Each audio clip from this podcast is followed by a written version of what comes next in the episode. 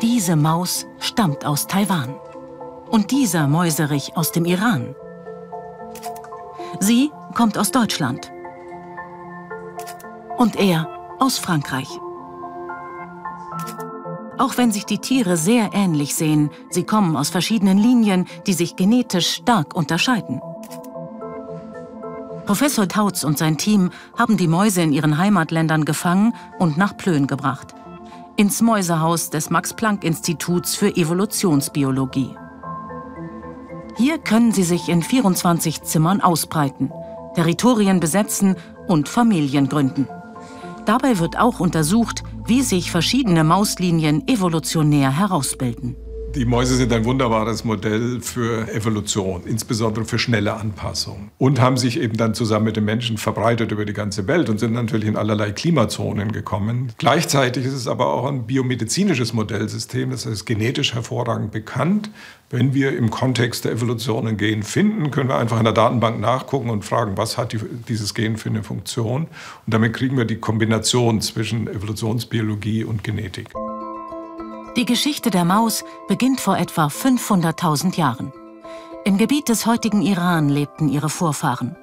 Dort entstanden schon früh verschiedene Linien.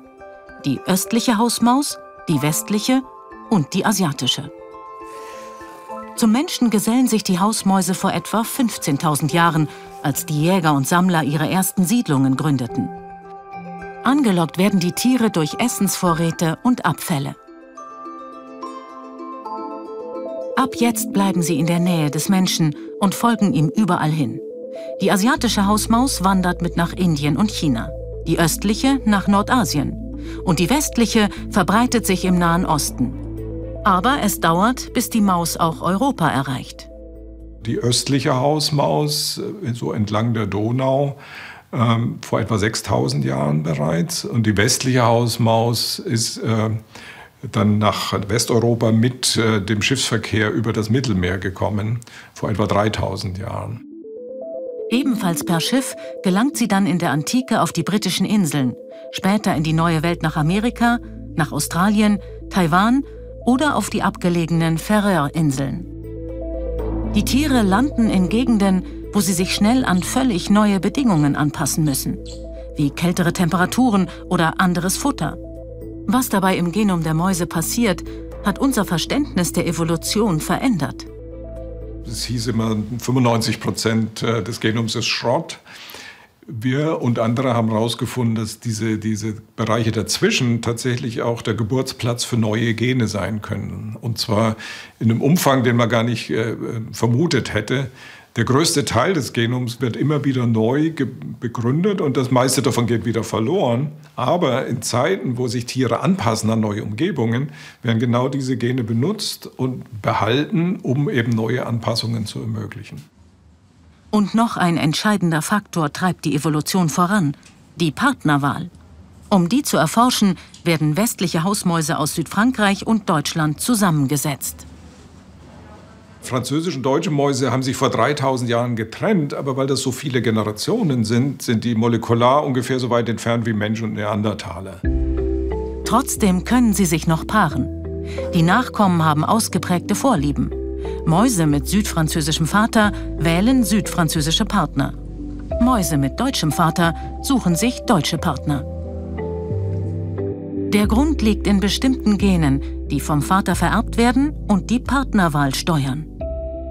Mit der Anpassung an neue Umgebungen kommt auch immer gleichzeitig die Anpassung der Partnerwahl. Das sind, das sind zwei Dinge, die Hand in Hand gehen. Es ist wichtig für die Tiere, die Partner zu finden, die auch am besten an die Umwelt angepasst sind. Und deswegen ist das immer eine Koevolution, die Partnerwahl zusammen mit der Anpassung. Und damit entsteht aber je nach Anpassung auch unterschiedliche Linien. Und dann ist die Partnerwahl beschränkt eben auf die jeweilige eigene Linie. Vor 400 Jahren kamen die ersten Hausmäuse nach Helgoland und haben sich schnell an die Insel angepasst. Da es dort keine Landwirtschaft gibt, mussten sie sich auf tierische Nahrung wie Würmer und Aas umstellen. Mit den Mäusen, die neu vom Festland kommen, mischen sich die Helgoländer Mäuse nicht mehr. Die unterschiedlichen Linien bleiben getrennt. Was passiert, wenn sich Mäuse verschiedener Linien doch miteinander paaren, erforscht der Evolutionsbiologe ebenfalls. In Deutschland treffen westliche und östliche Hausmaus aufeinander. Die beiden unterscheiden sich genetisch erheblich. Zwar können sie noch Nachwuchs zeugen, doch der ist schwächer und leidet oft unter Parasiten. Aber bei der Paarung können einzelne Gene ausgetauscht werden und das kann den Tieren helfen, sich besser an die sich verändernde Umwelt anzupassen. Das ist eben das Faszinierende. Das Gen, das die übertragen haben, kann sich in einer anderen Population durchsetzen.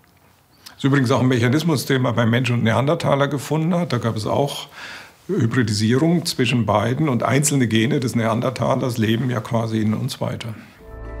Dank der Hausmaus verstehen wir jetzt besser, wie sich neue Linien bilden und wie Gene und Verhalten die Anpassung an einen neuen Lebensraum steuern.